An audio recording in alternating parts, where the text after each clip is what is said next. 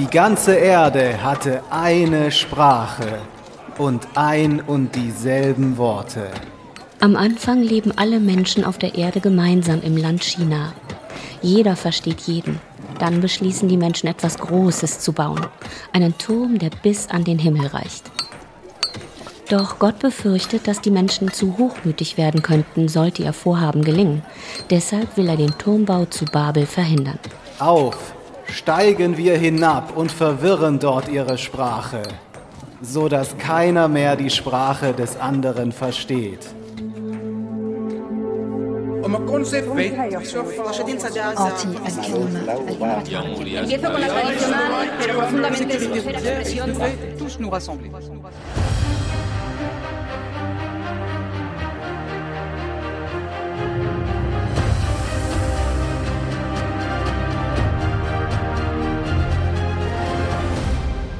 Saluton tion estas terra x historio la podcasto mi estas Mirko Drotschmann hodiaŭ ni okupiĝas pri Esperanto. Ja, und wenn ihr euch jetzt fragt, welche Sprache das war, das war Esperanto. Allerdings ist diese Sprache sicher nicht gemeint, wenn in der Bibel von der sogenannten babylonischen Sprachverwirrung gesprochen wird. Denn Esperanto ist erst Ende des 19. Jahrhunderts entstanden, also viele, viele Jahrhunderte nach der Bibel. Und wenn ihr bei Esperanto nur an den gleichnamigen Song gedacht habt, so geht's mir zumindest immer, keine Sorge, wir sprechen später in der Folge noch ausführlicher über genau diese Sprache. Denn in dieser Folge machen wir uns auf die Suche nach dem Ursprung der Sprache. Wir wollen wissen, warum Sprache für uns Menschen so wichtig ist und wann wir überhaupt angefangen haben zu sprechen. Aber erst einmal zurück zur babylonischen Sprachverwirrung, wie sie uns im Alten Testament der Bibel erzählt wird. Forscher haben immer wieder nach dieser einen babylonischen Ursprache gesucht. Wie man heute weiß, gab es sie gar nicht. Die Stadt Babylon war zwar eine Weltstadt der Antike, hatte ihre Blütezeit aber lange bevor das Alte Testament zumindest niedergeschrieben wurde. Damals sprachen die Menschen dort eine Unterform der akkadischen Sprache, die heute ausgestorben ist. Aktuell gibt es auf der ganzen Welt Schätzungen zufolge rund 7000 Sprachen und unzählige Dialekte. Es kommt euch vielleicht jetzt viel vor, aber schauen wir uns die Menschheitsgeschichte an, dann ist das eher wenig. Sehr viele Sprachen, wie etwa Livisch oder Gotisch, sind längst wieder ausgestorben. Andere wie Bretonisch oder Aramäisch werden von der UNESCO inzwischen als gefährdet eingestuft, weil es zu wenige Menschen gibt, die diese Sprache noch aktiv sprechen. Aber wann haben die Menschen begonnen, Sprache zu entwickeln? Und vor allem, warum? Einer, der uns diese Frage beantworten kann, ist der Biolinguist Sverker Johansson. Er arbeitet und forscht an der Hochschule Dalarna in Schweden. Sverker beschäftigt sich schon lange mit dem Ursprung unserer menschlichen Kommunikation. When a one-year-old starts calling mommy mommy, Wenn ein einjähriges Kind anfängt, Mama, Mama zu rufen, dann sagen wir, das Kind spricht, auch wenn es noch keine Grammatik oder so benutzt. Ich würde sagen, das ist das, was Sprache ausmacht. Die Fähigkeit, verschiedene Dinge auf eine kreative Art und Weise auszudrücken. Sverker vermutet, dass die Menschen vor etwa einer Million Jahre begonnen haben, Sprache zu nutzen, also während der Zeit des Homo erectus. Zum Vergleich, den Homo sapiens, also uns, gibt es erst seit circa 300.000 Jahren. Weil wir aber keine Quellen haben, die uns genaueres über die Sprache dieser frühen Menschen verraten, gibt es nur Vermutungen darüber. Es war eine einfachere Sprache, die auch ein zweijähriges Kind für alltägliche Dinge benutzt. Ob die frühen Sprachen gesprochen oder gebärdet wurden, darüber gibt es viele Debatten. Meine Auffassung ist, dass unsere Vorfahren nicht zwischen Sprechen und Gestikulieren unterschieden haben.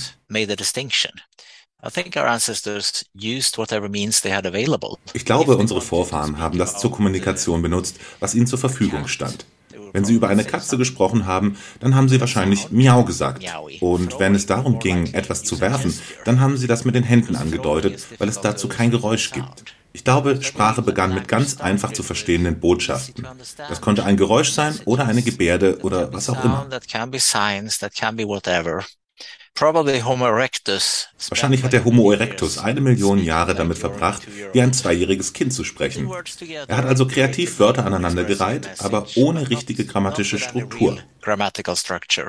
Viele kleine Gruppen hätten am Anfang eigene Sprachen entwickelt. Und im Kontakt zu anderen sind daraus dann immer mehr Sprachen entstanden. Und falls ihr euch jetzt fragt, warum gerade Menschen angefangen haben zu sprechen und nicht auch Schimpansen, da sagt Zwerker, dass es vermutlich an unserer Ernährung gelegen hat. Die frühen Menschen mussten ihre Nahrung sammeln oder jagen und haben Zutaten miteinander kombiniert und zubereitet. Und dafür mussten sie miteinander sprechen. Ich würde sagen, dass sich die Grammatik entwickelt hat, als die Menschen angefangen haben, sich am Lagerfeuer Geschichten zu erzählen. Und so haben sie kreativ ihre Sprache weiterentwickelt, je nachdem, was sie gerade sagen wollten. Mit der Entwicklung zum Homo sapiens, vor allem nachdem die Menschen sesshaft geworden waren und Landwirtschaft betrieben, ist die Bevölkerungszahl explodiert. Wahrscheinlich hatten wir zu dieser Zeit die größte Vielfalt an Sprachen. Ich habe einmal versucht abzuschätzen, wie viele es seither gegeben haben muss, und ich komme auf mehr als eine Million Sprachen. Eine Million Sprachen. Und bis heute haben davon gerade einmal circa 7000 überlebt. Selbst das ist noch zu viel, um sie alle zu lernen, ganz klar. Der Brite Douglas Adams hatte da in seinem Buch Per Anhalter durch die Galaxis eine geniale Idee. Douglas Adams hatte diesen Science-Fiction-Klassiker ursprünglich als Hörspiel für die BBC schon 1978 geschrieben. Darin kommt der Babelfisch vor. Eine kleine Kreatur, die man sich ins Ohr setzt und mit der man dann alle Sprachen der Welt versteht. Und Babelfisch, genau, das klingt wie Babel. Und da wären wir wieder bei der babylonischen Sprachverwirrung. Heute haben wir Übersetzungs-Apps auf dem Smartphone, mit denen wir alles in alle möglichen Sprachen übersetzen können, zum Teil auch in Echtzeit. Also praktisch eine Art Babelfisch, nur in der Hand statt im Ohr. Eine Übersetzungs-App oder einen Babelfisch im Ohr, den hätten sich vielleicht auch die spanischen Konquistadoren im 16. Jahrhundert gewünscht. Damals sind sie unter anderem in Meso- und Südamerika einmarschiert. Allen voran der berüchtigte Hernán Cortés und haben erstmal, ja, muss man schon sagen, gar nichts verstanden aber ihnen half Malinche. Die Aztekin ist eine der bekanntesten Dolmetscherinnen der Geschichte. Sie lebte Anfang des 16. Jahrhunderts im heutigen Mexiko. Der Indio teilt mit, Marina übersetzt, Cortés diktiert und der Schreiber schreibt nieder. 1519 macht sich der spanische Eroberer Hernán Cortés mit einer Mannschaft von über 500 Mann auf dem Weg von Kuba nach Mittelamerika. Als die Truppen an Land gehen, werden sie von einheimischen Maya angegriffen. Cortés gewinnt den blutigen Kampf. Als Geschenk bekommt er 20 Sklavinnen. Eine davon ist Malinche. Doña Marina. Lautet nach der Taufe ihr neuer spanischer Name. Die Indigene beherrscht nicht nur die Sprache der Maya, sondern auch die Aztekensprache Nahuatl, die damalige Lingua Franca in Zentralmexiko. Als Kind war Malinche, alias Doña Marina, von Sklavenhändlern nach Tabasco verkauft worden. Dort hatte sie bei den Maya lange in Gefangenschaft gelebt. Als Malinche nach dem Sieg gegen die Maya dem Eroberer Cortés geschenkt wird, beginnt sie für ihn zu übersetzen. Und sie wird seine Geliebte. Bald beherrscht Doña Marina perfekt Spanisch. Das Paar bildete ein Duett, das oft Eloquenz und Subtilität, Erbarmen und Bedrohung, Raffinesse und Brutalität geschickt zu kombinieren wusste. Mit Hilfe von Malinche kann Hernán Cortés Allianzen gegen das mächtige Aztekenreich im heutigen Mexiko schmieden, was letztlich zu dessen Untergang führt. Nach Gott verdanken wir die Eroberung des neuen Spaniens, der Doña Marina. Für ihren Pakt mit den Unterdrückern wird Malinche von manchen seither gehasst. Das Wort Malinchismo steht in Mexiko bis heute für Verrat am eigenen Volk. Und zwar, wenn jemand die eigene Kultur verachtet und stattdessen eine fremde Kultur bevorzugt. Ja, ihr seht, Dolmetschen und sich über Sprachgrenzen hinweg zu verständigen, war schon immer wichtig vor allem in der Politik. Dieser Beruf hat sich seit dem 16. Jahrhundert mehr und mehr professionalisiert. Viele Dolmetscherinnen und Dolmetscher arbeiten heute simultan dolmetschen, zum Beispiel im Europäischen Parlament. Lange dachte die Wissenschaft, simultan zu übersetzen, das würde das menschliche Gehirn überlasten. Denn es wird ja übersetzt, während die andere Person noch spricht. Das ist Königsklasse. Wart ihr in eurem Freundeskreis oder in der Familie schon einmal in der Situation, etwas simultan übersetzen zu müssen?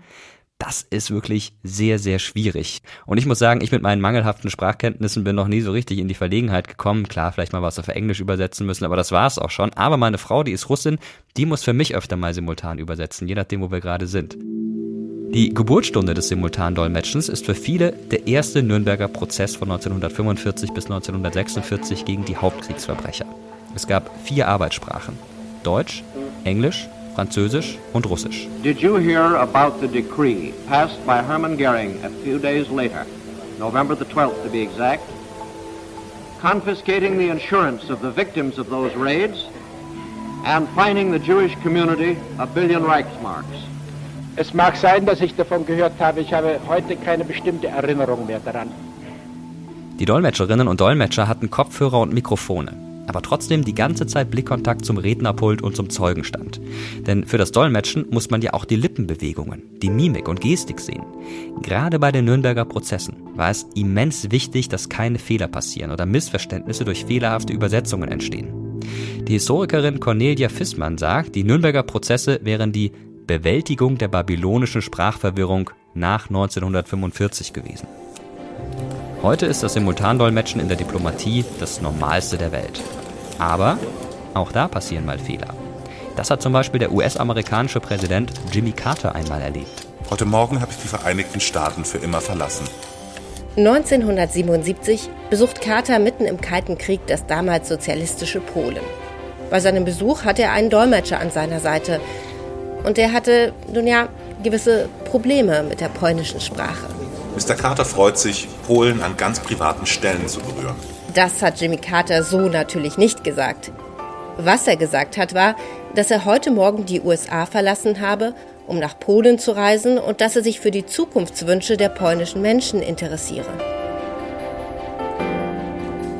Carter ist dieser Übersetzungsfauxpas natürlich nicht entgangen. Darum hat der Präsident für einen Abendauftritt am selben Tag den Übersetzer gewechselt. Leider hat das wenig gebracht. Der neue Übersetzer hat das Englisch von Carter nicht verstanden und einfach geschwiegen. Über den Staatsbesuch von Jimmy Carter im Jahr 1977 machten die Menschen in Polen bald viele Witze. Zum Glück hatte diese Fehlübersetzung keine politischen Konsequenzen. Aber es ist auch nicht immer ganz einfach mit den Übersetzungen. Der französische Philosoph Voltaire hat einmal gesagt, Übersetzungen seien entweder treu oder schön.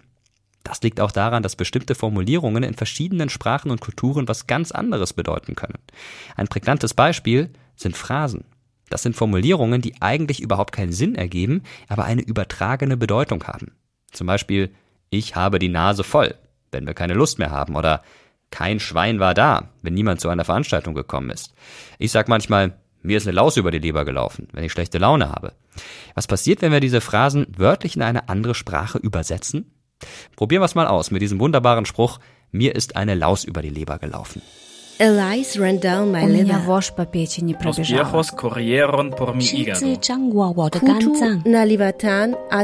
Flöhe durch mein Herz.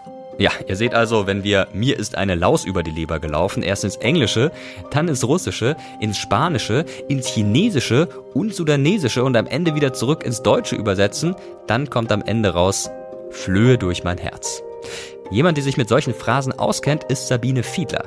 Sie beschäftigt sich dazu noch mit einer Sprache, die den Anspruch hat, diese Übersetzungsfehler zu lösen. Sabine ist Sprachwissenschaftlerin und arbeitet am Institut für Anglistik der Universität Leipzig ich würde ja normalerweise einfach Hallo sagen. Aber Sabine, das können wir auch ein bisschen anders hinbekommen. Hallo auf Esperanto. Was sagt man da? Saluton. Saluton. Das klingt so ein bisschen lateinisch, oder? Die Sprache ist ja sehr an romanischen Sprachen angelehnt, richtig. Okay, ja, werden wir auch gleich noch ein bisschen genauer drauf zu sprechen kommen. Und ich bin auch gespannt, was du uns noch alles über Esperanto sagen kannst. Zuerst aber muss ich dich mal fragen, auf wie vielen Sprachen wir uns denn theoretisch unterhalten könnten, wenn ich diese Sprache auch könnte. Wie viele Sprachen sprichst du?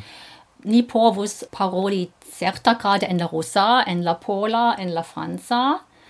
La angla compreneble ne estas problemo, se temas pri fremdai lingvoi, mia plei shatata lingvo estas vere Esperanto. Sed kiel tiui homoi en normala komunikado mi compreneble preferas mian gepatran lingvon, do La Germanan. Okay, ich versuche mal zu übersetzen, ohne dass ich diese Sprache kann. Also das war jetzt Esperanto, nehme ich an. Also du hast gesagt, ja, normale Sprache, die du sonst übersprichst, ist Deutsch. Du kannst Englisch, das ist auch nicht das Problem. Du sprichst Polnisch, Russisch, Spanisch, war das auch dabei? Französisch. Französisch, ah, ja. Etwas, ja. Okay, das ist ja wirklich eine ganze Menge. Ähm, ich hatte jetzt vielleicht noch mit sowas ganz Abgefahrenem gerechnet wie Elbisch oder sowas oder Dothrakisch aus Game of Thrones, aber das hast du dir noch nicht angetan. Ich beschäftige mich auch mit diesen erfundenen Sprachen, die also jetzt nicht zur Kommunikation gedacht sind, sondern eben für Filme, Computerspiele oder für die Literatur. Aber ich spreche diese Sprachen nicht. Also ich könnte vielleicht noch ein Nuknech beisteuern. Das ist die Begrüßung im Klingonischen. Soll also sehr kriegerisch klingen, aber dann äh, könnte ich nicht die Kommunikation weiter fortsetzen. Ja, vor allem könnte ich nicht darauf antworten. Das wäre dann ja auch ein bisschen schwierig. Ja, also da merkt man schon, du hast auf jeden Fall so ein Händchen für Sprachen und, und machst das auch gerne. Wie hat sich das denn entwickelt? War das schon damals bei dir in der Schule so, dass du gerne Sprachen gelernt hast oder kam das erst später? Ja, ich glaube, das ist im Wesentlichen das Interesse an Sprachen das mich zum Esperanto gebracht hat. Eigentlich auch so ein bisschen die Voreingenommenheit, muss ich sagen. Wie soll nun so eine von einer Einzelperson am Schreibtisch kreierte Sprache wie das Esperanto so schön und ausdrucksstark sein, wie jetzt meinetwegen das Englische oder das Russische oder wie unsere Muttersprache. Und deshalb habe ich mich auch mit dieser Sprache etwas beschäftigt. Das geht schon lange zurück, also parallel etwa so mit meinem Abitur, das schon viele lange Jahre zurückliegt ich erinnere mich, dass ich das heimlich machen musste, weil meine Eltern meinten, ich sollte mich auf was anderes konzentrieren. Okay, das ist auch interessant, dass man heimlich eine Sprache lernt, damit es die Eltern nicht mitbekommen. Und die Sprache ist auch deutlich älter äh, die Zeit, zu der du das gelernt hast. Die gab es auch schon davor, Ende des 19. Jahrhunderts entstanden. Esperanto, eine Kunst oder man sagt auch Plansprache. Kannst du mal kurz erklären, wer diese Sprache erfunden hat und warum? Ja, also das Esperanto wurde 1887 geschaffen von dem jüdischen Augenarzt Ludwig Lazar Samenhof. Und die Entstehungsgeschichte ist eng auch mit seiner Biografie verbunden. Also er lebt in Białystok, das ist ein Ort im Osten Polens heute, gehörte damals aber zum zaristischen Russland. Und in seiner Familie wurde Russisch gesprochen und Jiddisch, aber es gab sehr viele andere Sprachen in der Umgebung dort. Also man sprach auch Deutsch und man sprach auch Litauisch und Polnisch. Und Samenhof ist schon als ganz junger Mensch in Kontakt gekommen, also mit interethnischen Konflikten zwischen den verschiedenen Bevölkerungsgruppen. Er wurde auch Zeuge von Judenpogromen. Und so ist äh, dieser Gedanke in ihm gereift, dass man eigentlich diese Bevölkerungsgruppen äh, befrieden könnte oder eben diese Streitigkeiten aufheben könnte dadurch, dass man eine einigende, eine neutrale gemeinsame Sprache begründet. Also die Grundlage des Esperanto ist schon so was humanistisch-pazifistisches.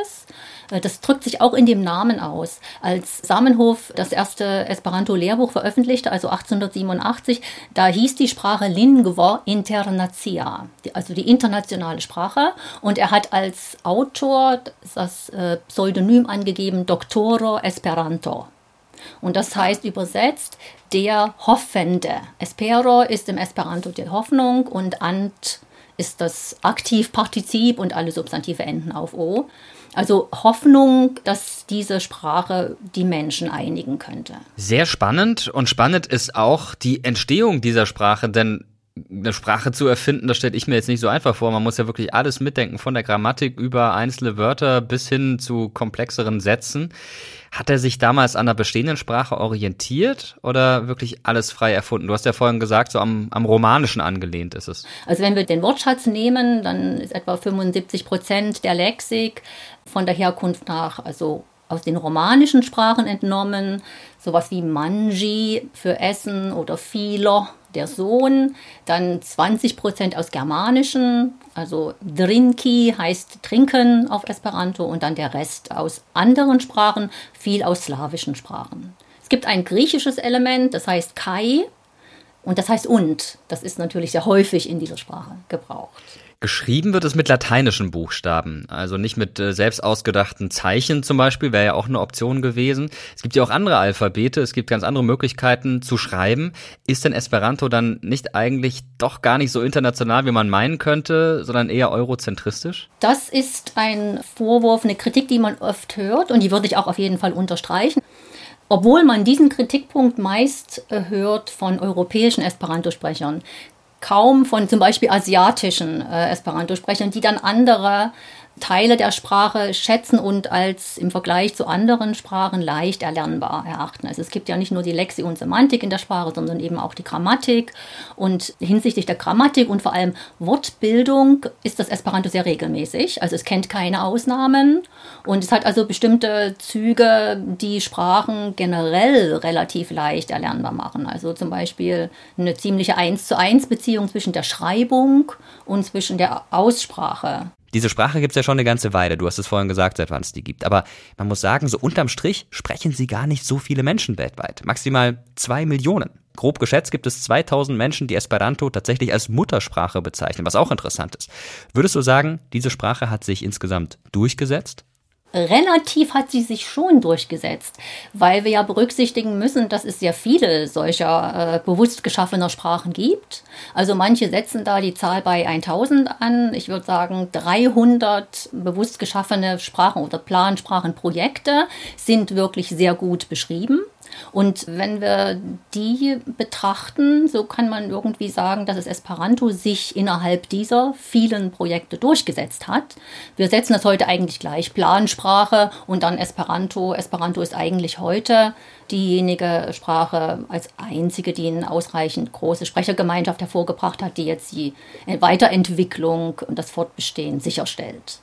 Wer sind die Menschen, die Esperanto sprechen? Sind das Leute wie du, die sich für Sprachen interessieren und sagen, Mensch, ich möchte noch eine weitere Sprache draufpacken? Also ich denke schon, dass das Interesse an Sprachen ein ganz wichtiges Motiv ist. Das zeigen jetzt Untersuchungen. Es gibt nicht so sehr viele Untersuchungen zur Sprechergemeinschaft. Die, die es gibt, zeigen das, dass also die Sprachkenntnisse unter den Esperanto-Sprechern viel höher sind als die Sprachkenntnisse unter der Durchschnittsbevölkerung. Also das Interesse an Sprachen ist schon ein wichtiges Motiv. Das Esperanto hat auch eine umfangreiche Literatur, also Zugang zu dieser Literatur, diese Übersetzungsliteratur, Originalliteratur zu haben, ist sicherlich ein Grund. Untersuchungen zeigen auch, dass dieses mit dem Esperanto und der Entstehung verbundene Motiv, also gleichberechtigte Kommunikation zu gewährleisten, auch noch eine Rolle spielt. Also Kommunikation auf Augenhöhe wird auch immer mit genannt als eines der, der wichtigen Motive. Das klingt ja eigentlich alles ganz gut und lädt ein, diese Sprache zu lernen und ein bisschen für Völkerverständigung und für Frieden zu sorgen. Aber dieser Grundgedanke, den Samenhof, der Erfinder damals hatte, der hat sich ja nie so ganz durchgesetzt. Was müsste denn passieren damit, dass das noch gelingt? Ja, das ist eine Tendenz, die man beobachten kann im Esperanto eigentlich in der Gegenwart. Die hängt auch damit zusammen, dass die Formen, wie man Esperanto heute erlernt und wie man es also praktiziert, sich mit dem Internet total verändert haben. Also man muss jetzt nicht mehr Mitglied einer lokalen Esperanto-Gruppe sein, um die Sprache im Hinterzimmer einer Gaststätte irgendwie mal einmal pro Woche zu praktizieren. Die Leute verwenden das Esperanto, gerade junge Leute verwenden das Esperanto einfach im Internet, in zahlreichen Chatgruppen, in, in Foren. Es gibt unzählige Podcasts und, und äh, Videos über YouTube. Man kann also das Esperanto einfach sprechen.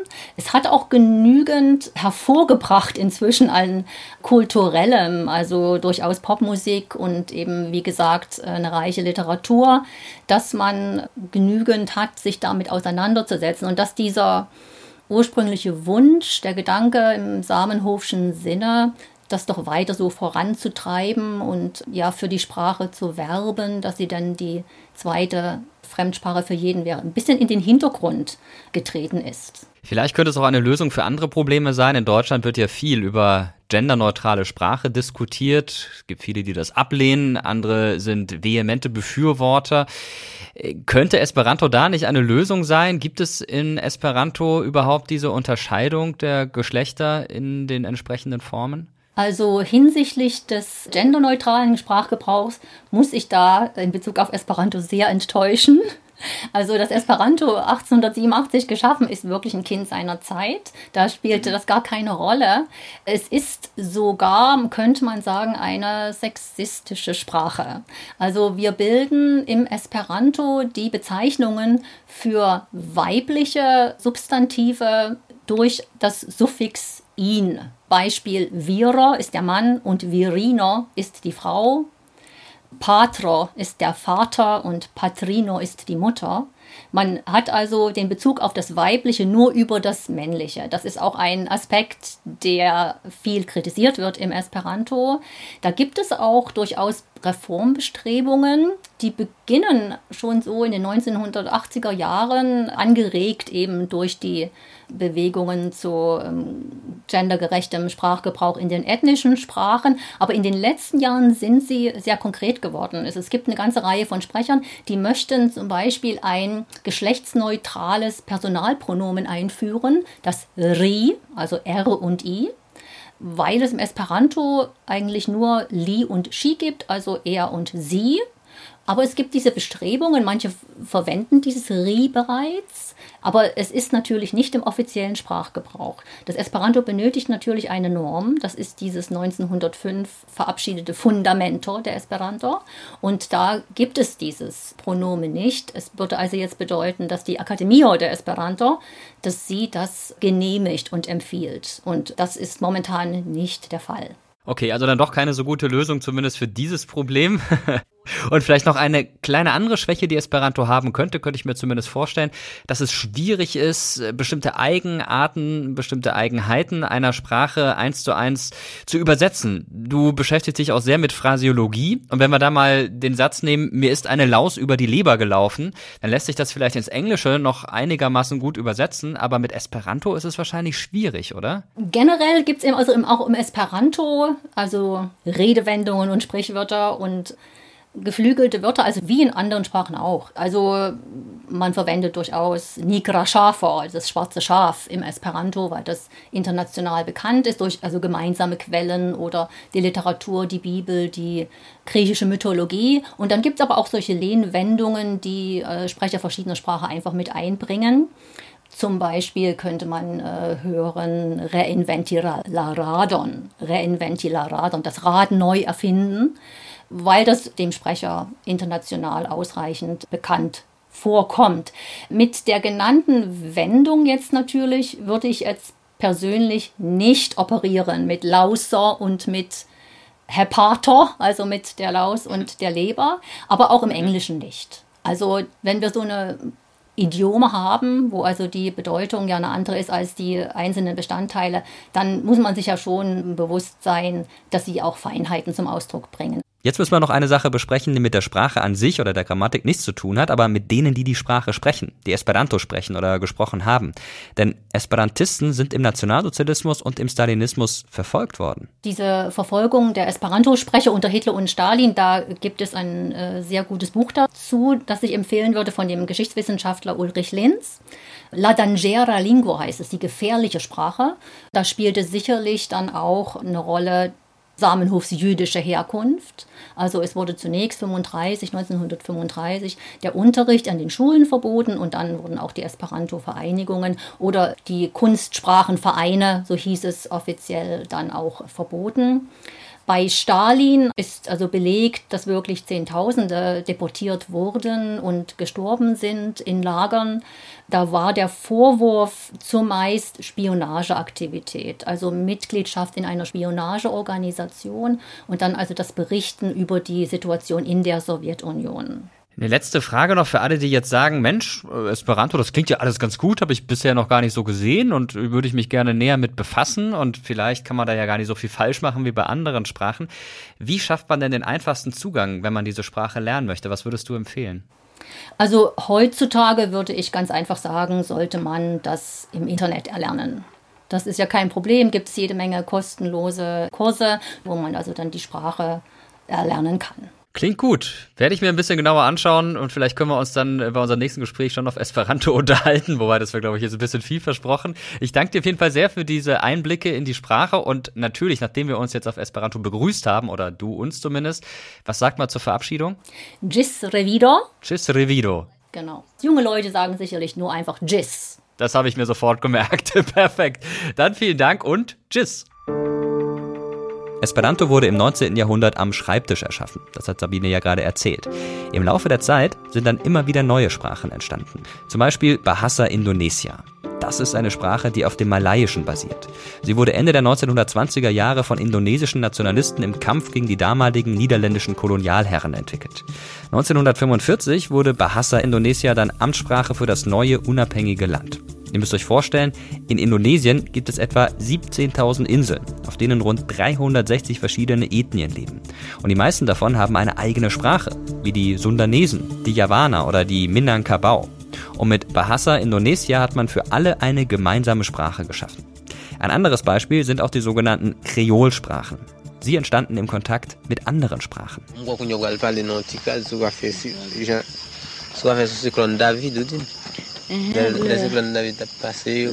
Das klingt vielleicht ein bisschen so wie Französisch, ist es aber nicht, sondern Haitianisch-Kreol.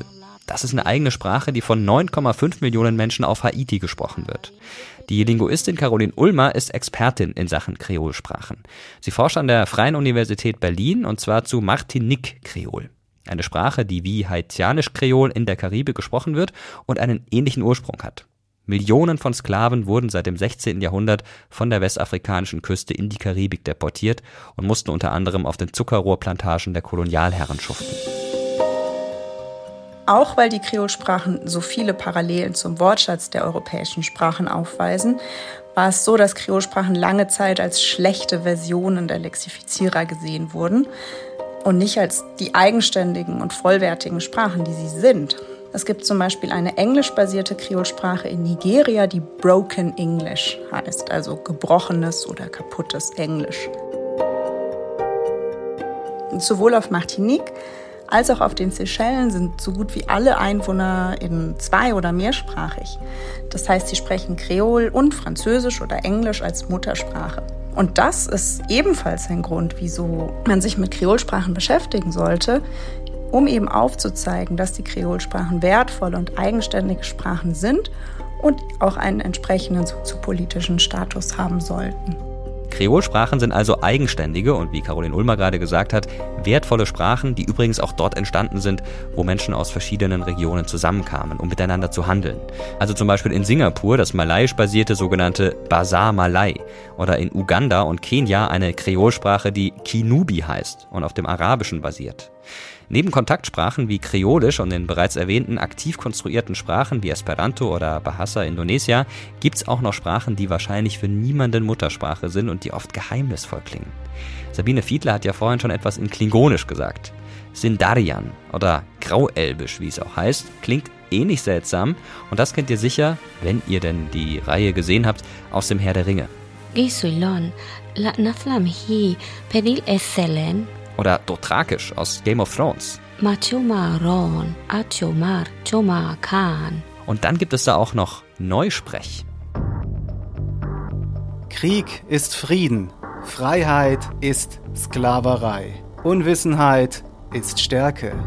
Diese Parolen verkündet das Ministerium für Wahrheit in George Orwells dystopischem Roman 1984.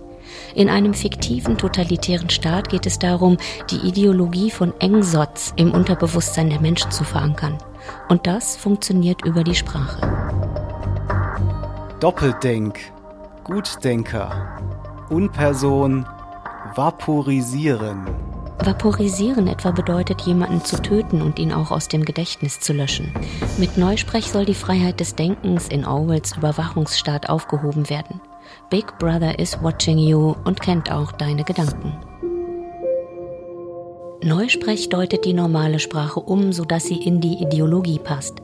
Delldenk oder Verbrechdenk zum Beispiel bezeichnen Gedankenverbrechen, wenn man auch nur daran denkt, die Regierung zu kritisieren.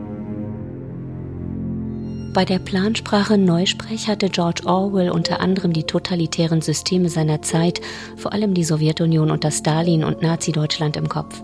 Er wollte sensibilisieren für die Macht der Sprache und Propaganda in diesen Diktaturen. Sein Buch 1984 ist nach dem Ende des Zweiten Weltkriegs 1949 erschienen. Orwell übte auch Kritik an vielen Entwicklungen in der Politik, die er in der Nachkriegszeit in Großbritannien beobachtete. Freiheit bedeutet die Freiheit zu sagen, dass 2 und 2 4 ist. Gilt dies, ergibt sich alles andere von selbst.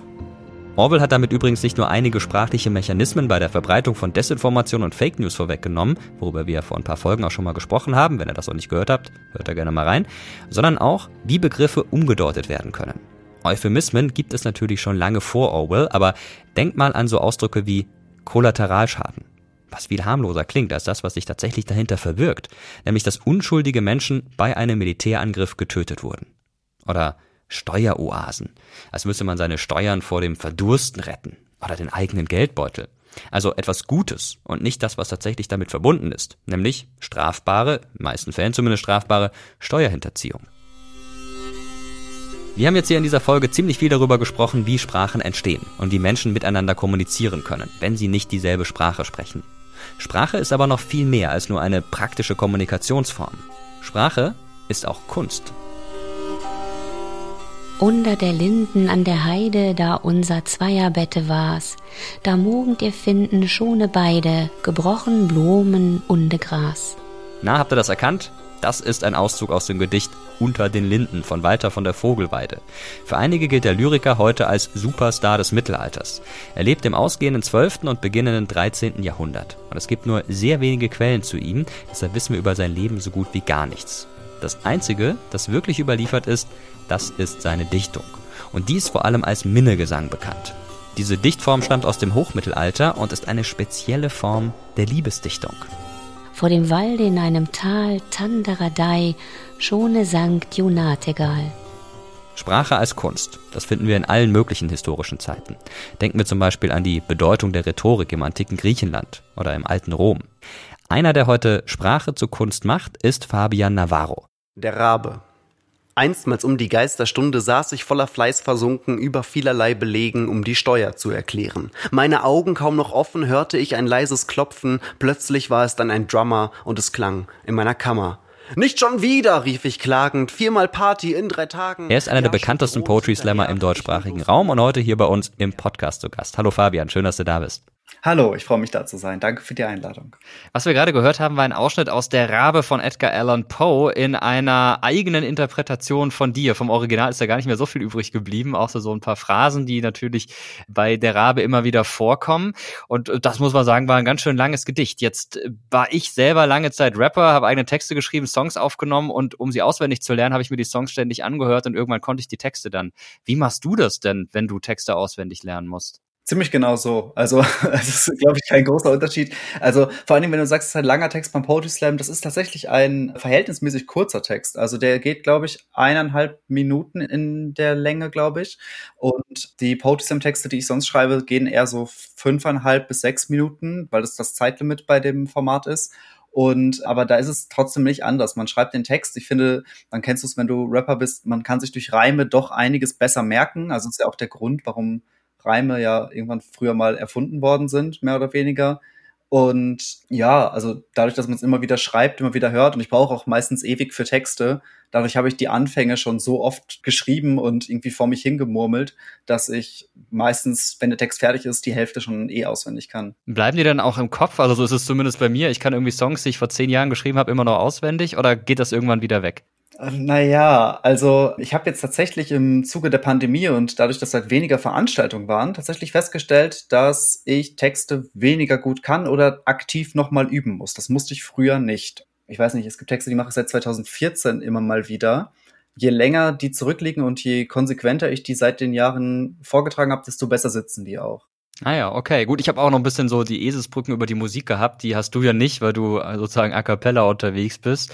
Und das sehr erfolgreich. Du hast gerade gesagt, äh, in der Regel 110 Auftritte pro Jahr. Das ist eine ganze Menge. Im Schnitt alle drei Tage auf irgendeiner Bühne. Du gehörst zu den bekanntesten Poetry Slammern Europas.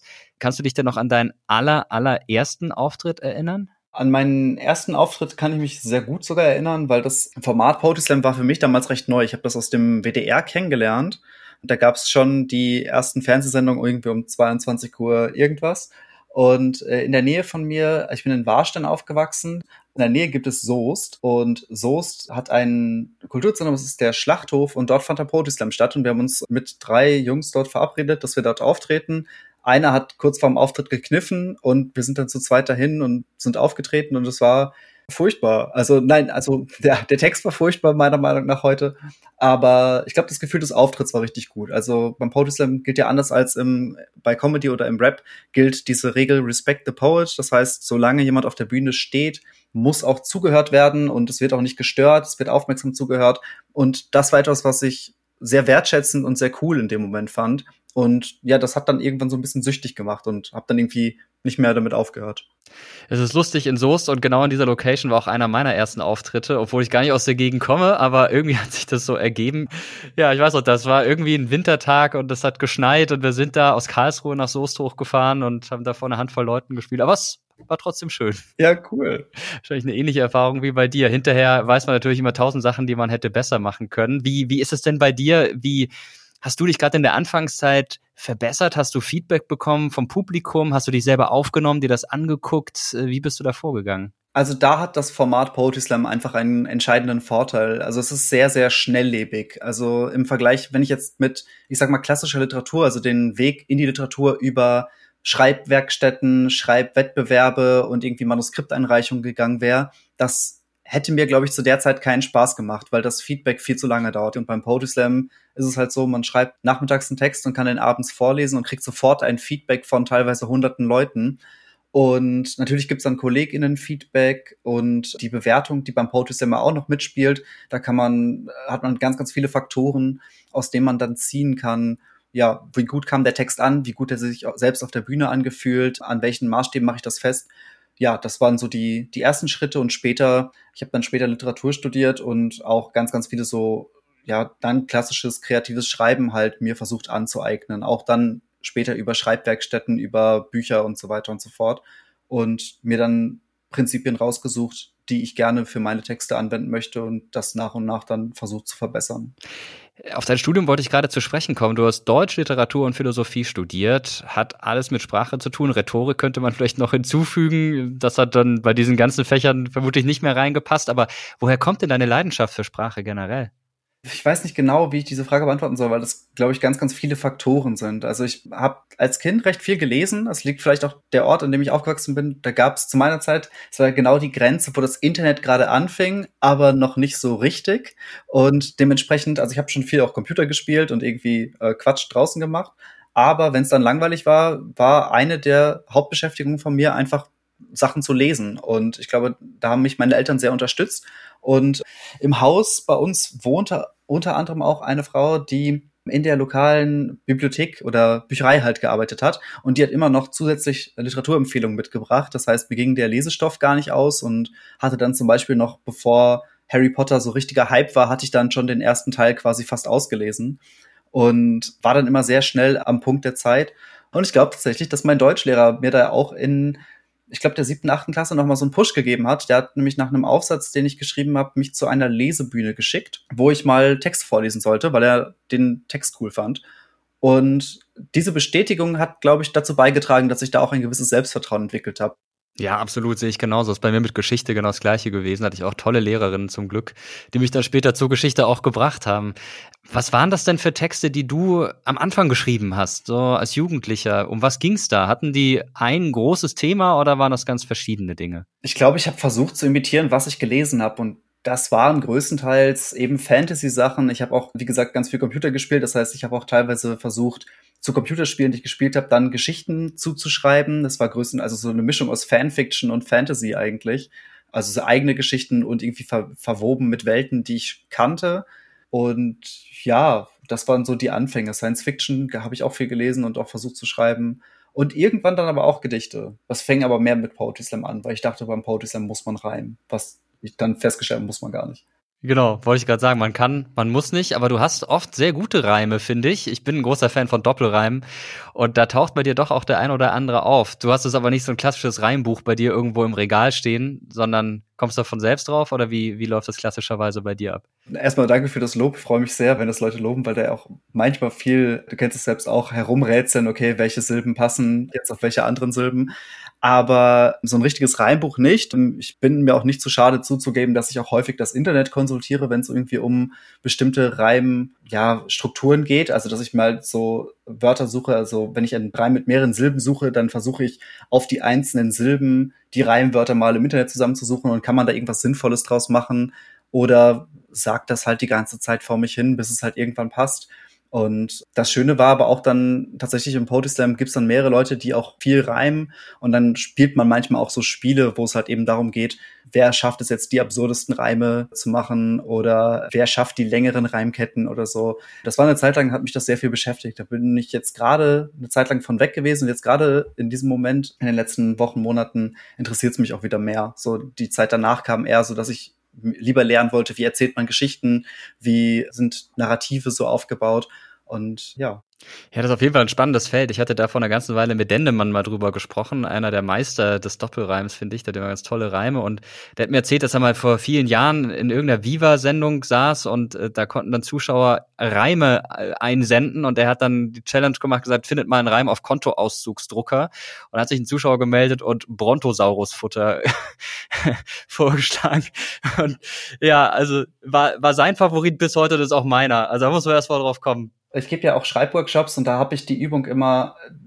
Ich glaube, es ist, wenn Leute anfangen zu reimen, dann ist es natürlich einfacher, so einsilbige Sachen zu machen. Und dann macht man sowas wie Stein auf Schein zum Beispiel. Und dann baue ich die Übung auf, dass man sagt, man sucht den Reim nicht, indem man das Wort komplett sagt, sondern dass man von hinten das Ganze aufrollt. Dass man zum Beispiel jetzt nicht Schein auf Stein, dann kann man vielleicht noch was davor setzen, dass man zum Beispiel auch Lampenschein und Frankenstein aufeinander reimt und dass man das Ganze dann halt so, ja, versucht zu verketten und von beiden Seiten aus versucht zu denken, von vorne und von hinten. Ja, sowas finde ich immer auch total spannend, wie Leute lernen, verschiedene Reimstrukturen aufzubauen. Das ist ganz schön. Diese Art und Weise, die wir vom Poetry Slam kennen, die gibt's ja schon eine ganze Weile. Im spanischen Baskenland gab und gibt es was ähnliches, sogenannte Berzolaris. Das sind volkstümliche Dichter, die aus dem Stegreif nach festen Regeln reimen. Poetry Slam kam dann erst in den 90er Jahren auf. Was ist denn daran so besonders? Weil im Poetry Slam ist es alles sehr, sehr, sehr, sehr sportlich. Ich glaube, wenn jemand ein Poetry Slam gewinnt und verliert, wissen alle, dass das von ganz, ganz vielen Faktoren abhängt. Also der Startplatz ist entscheidend, wie jemand etwas darbietet, was für ein Publikum da sitzt und so. Das ist halt von ganz, ganz vielen Faktoren abhängt. Die Reihenfolge ist gelost und also es macht einen unglaublichen Unterschied, ob man einfach nur da sitzt und jemandem zuhört und diese Person trägt einen Text vor oder man hat die Möglichkeit durch deinen eigenen Applaus, durch Wertungstafeln und so weiter sogar nochmal zu fordern, dass diese Person nochmal einen Text vortragen darf. Und das sorgt dafür, dass sich die Menschen wirklich halt verbundener fühlen, auch zu den Texten, zu den AutorInnen. Und das ist eine Aufmerksamkeit, die vermisse ich manchmal bei klassischen Lesungen. Jetzt schreibst du selbst Texte, Romane, Gedichte, Sprache ist dein Job, dein Handwerk. Trotzdem hast du etwas entwickelt, das dir irgendwann die Butter vom Brot nehmen könnte, um es mal ein bisschen pathetisch zu formulieren, nämlich einen Bot, der automatisch Gedichte schreibt. Wie funktioniert das denn und wie hast du den entwickelt? Ja, also Eloquentron 3000, das Projekt habe ich zusammen mit der Selina Seemann begonnen und es hat ganz, ganz viele Entstehungs Gründe, glaube ich. Aber einer war, dass ich mich angefangen habe zu beschäftigen mit Artikeln, die davon gesprochen haben, dass es jetzt KIs gibt oder neuronale Netze, die es schaffen, Text zu simulieren. Und das fand ich, das war so 2017, glaube ich, ungefähr. Und fand das einerseits gruselig, aber andererseits auch spannend.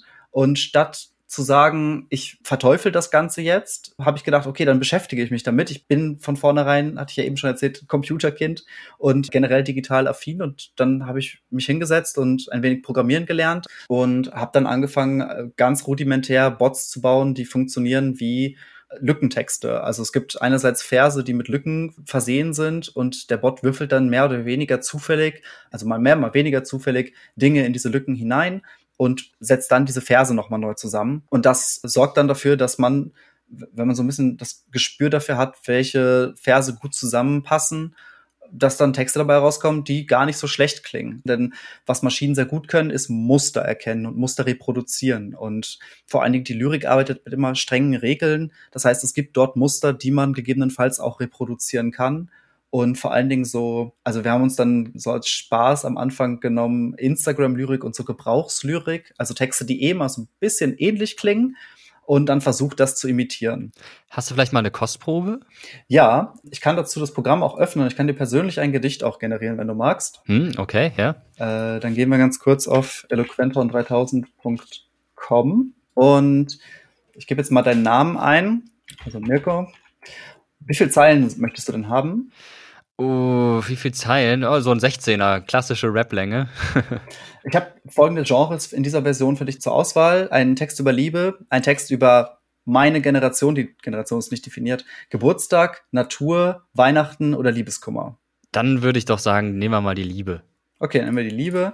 Dann klicken wir und jetzt ist der Text schon fertig. Und das ist äh, natürlich großartig. Das geht sehr schnell. Das begrüße ich an diesem Programm. Und jetzt schauen wir mal, was dabei herauskommt.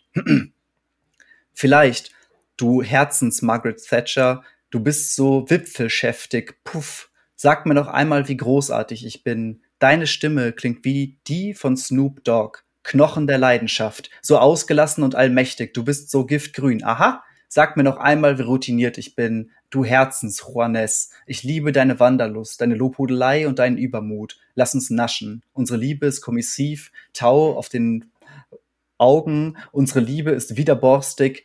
Tau auf Schmollmündern und Hormonen. Ich liebe dein Halodri, dein Rabauken und dein Bauchpinseln. Tau auf Hormonen ist auch ein lustiges Bild. Und du bist so giftgrün. Weiß nicht, ob man das so vielleicht beim ersten Date als Kompliment, aber an sich, ja, also klang schon gut, ja. Vor allem von dir vorgetragen, klingt vielleicht nochmal viel besser. Spannend.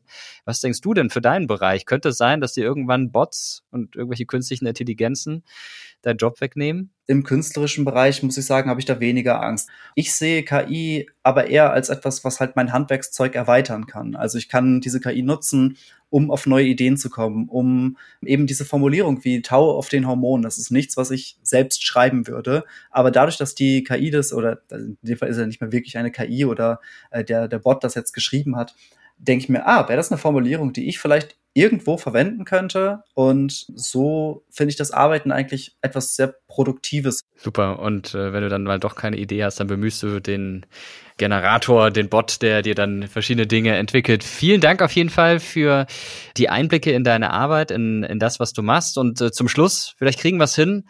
Hast du noch einen Reim auf Kontoauszugsdrucker außer Brontosaurus-Futter? Fällt dir noch was Gutes ein? Brontosaurus-Futter, Kontoauszugsdrucker, ähm, kommt da auch noch Mutter? Wäre jetzt eine Frage. Also ist kein Wort, aber als, als Zeile funktioniert es, glaube ich. Stimmt. Ja. Okay, super. Werde ich mir merken. Und wenn ich mal irgendwann wieder einen Rap-Text schreiben sollte, dann baue ich diese drei Wörter mit ein. Danke dir. Ja, bis dann. Dankeschön. Sprache als Kommunikationsmittel, Sprache als Kunst, alles schön und gut, aber worüber wir noch gar nicht gesprochen haben hier in dieser Folge, das ist Sprache als Mittel und Ausdruck von Gewalt. Jedes Wort, das der Mensch redet, wandelt die Welt, wandelt ihn selbst und seinen Ort in dieser Welt. Der Verderb der Sprache ist der Verderb des Menschen. Das hat der Journalist und Politikwissenschaftler Dolf Sternberger 1945 geschrieben in seinem Vorwort aus dem Wörterbuch des Unmenschen. Darin zusammengefasst sind Rubriken, die Sternberger mit zwei Kollegen für die Zeitschrift Der Wandel kurz nach dem Ende des Zweiten Weltkrieges in den Jahren 1945 bis 1948 geschrieben hat. So hat der Mensch auch als Unmensch seinen Wortschatz, seine eigentümliche Grammatik und seinen eigentümlichen Satzbau. Wir wollen hier seinem Wortschatz nachspüren und in der Sprache jeweils der Sache auf die Sprünge kommen, die sie bedeutet. Sternberger und seine Kollegen nehmen die Verwaltungssprache der Nationalsozialisten auseinander. An vielen Beispielen erklären sie, woher die Begriffe und Redewendungen stammen, beziehungsweise wie zuvor bereits bekannte Wörter neue Bedeutungen erhielten. Es geht etwa um das Wort Betreuung. Dieses B gleicht einer Krallenpfote, die das Objekt umgreift und derart erst zu seinem eigentlichen und ausschließlichen Objekt macht. Muster und Vorgänger sind beherrschen und betrügen, bestrafen, benutzen, beschießen, auch belohnen und beruhigen. In allen diesen Fällen wird das Objekt zumindest zeitweilig des eigenen Willens beraubt oder hat seine Freiheit schon verloren. Im Wörterbuch des Unmenschen entlarven Sternberger und seine Kollegen die Macht der Worte. Durchführen, Einsatz, Kulturschaffende oder tragbar. Gut zehn Jahre nachdem die erste Auflage des Wörterbuches erschien, muss Sternberger 1957 feststellen, dass sich an der Sprache der Deutschen nur wenig geändert hat. Lange hatten wir geglaubt, dieser gewalttätige Satzbau, diese verkümmerte Grammatik, dieser monströse und zugleich krüppelhafte Wortschatz seien der Ausdruck der Gewaltherrschaft. Und so würde dies alles auch mit ihr in Trümmer sinken. Es ist auch mit ihr in Trümmer gesunken. Aber kein reines und neues, kein bescheideneres und gelenkigeres, kein freundlicheres Sprachwesen ist entstanden, sondern der durchschnittliche, ja, der herrschende deutsche Sprachgebrauch behilft sich mit diesen Trümmern bis auf unseren Tag. Das Wörterbuch des Unmenschen ist heute aktueller denn je. Oder habt ihr schon mal darüber nachgedacht, welche Bedeutung Wörter wie durchführen oder Betreuung in der Geschichte hatten, wenn ihr sie verwendet? Und um bei Dolf Sternbergers These zu bleiben, der Verderb der Sprache ist der Verderb der Menschen. Mit Verbreitung und Entwicklung der sozialen Medien zeigt sich nämlich auch ein Phänomen, das ihr sicher kennt. Hate Speech, also Hassrede. Wir haben darüber mit dem Bielefelder Gewalt- und Konfliktforscher Andreas Zick gesprochen. Wenn ich höre Sprache, wenn die Sprache verdirbt, dann berührt das Gesellschaft und dann geraten sie in Verderbnis. Ich halte da sehr viel von. Warum? Weil Sprache Gewalt ausüben kann. Im Übrigen nicht nur die verbale Sprache, sondern auch die nonverbale Sprache. Weil wir mit Sprache Menschen einschließen, verurteilen, herabwürdigen können. Hass versucht ja mit Gewalt Einfluss zu nehmen. Und in der Regel führt es bei Menschen auf der psychologischen Ebene zunächst mal zu einem Stresserleben, einem Schmerzempfinden. Wer unter Stress ist und bedroht ist, wird sich nicht mehr so verhalten, wird die Welt nicht mehr so wahrnehmen und auch nicht mehr so fühlen wie vorher. Und insofern trifft das auf das Verderben. Der Hass, ich mag ihn ignorieren, ich mag ihn herunterspielen, ich mag einen Witz dagegen setzen, aber es bleibt latent ein Schaden. Hass, über den wir jetzt gesellschaftlich reden, das Hate Speech und die politisch motivierte Hassrede und Hasskampagnen kommen eindeutig aus einer rechten Ecke. Sie soll eine politische Botschaft transportieren und die politische Botschaft ist, du gehörst hier nicht hin und wir kriegen dich und wir werden dich demütigen. Wir haben ja jetzt gesehen, dass Menschen auch den Hass nicht mehr bewältigen können und ihn nicht mehr ertragen können. Mich also in eine solche Bedrohung treiben soll, dass ich mir selber etwas antue. Wir haben Bürgermeisterinnen und Bürgermeister gesehen, die ihr Amt aufgegeben haben. Wir sehen Menschen, die nicht mehr in die Öffentlichkeit gehen, die sich zurückziehen. Wir sehen, wenn Hassrede tatsächlich verfolgt wird, wenn Institutionen im Staat sagen, wir nehmen das ernst, wir überführen das in gesetzliche Maßnahmen, und wir verfolgen es, wir klären es auf, dann hilft das einer aufgeklärten Gesellschaft. Also nur als Beispiel, es hat einen Effekt gehabt, als in den ersten Verschärfungen der Gesetze, dass auch Hate Speech nun strafbar ist und mal eine Person eine Strafe bekam von 3800 Euro für eine rassistische Äußerung, dann wurde das im Netz diskutiert und es hat dazu geführt, dass weniger Hate Speech erschien. Ja, ihr seht also, Sprache ist extrem mächtig und wichtig und sie wird immer wieder diskutiert und befindet sich im Wandel. Das zeigt sich auch an der Diskussion rund um gendergerechte und barrierearme Sprache. Wir können mit Sprache unsere Emotionen ausdrücken, Geschichten erzählen, Podcasts machen, wir können uns verständigen, aber wir können mit Sprache auch Menschen bedrohen und wir können sie verletzen. Und, um mit der Metapher vom Turmbau zu Babel zu enden, wenn wir es schaffen, eine gemeinsame Sprache zu finden, dann können wir tatsächlich Unglaubliches erreichen. Was findet ihr denn an Sprache besonders interessant?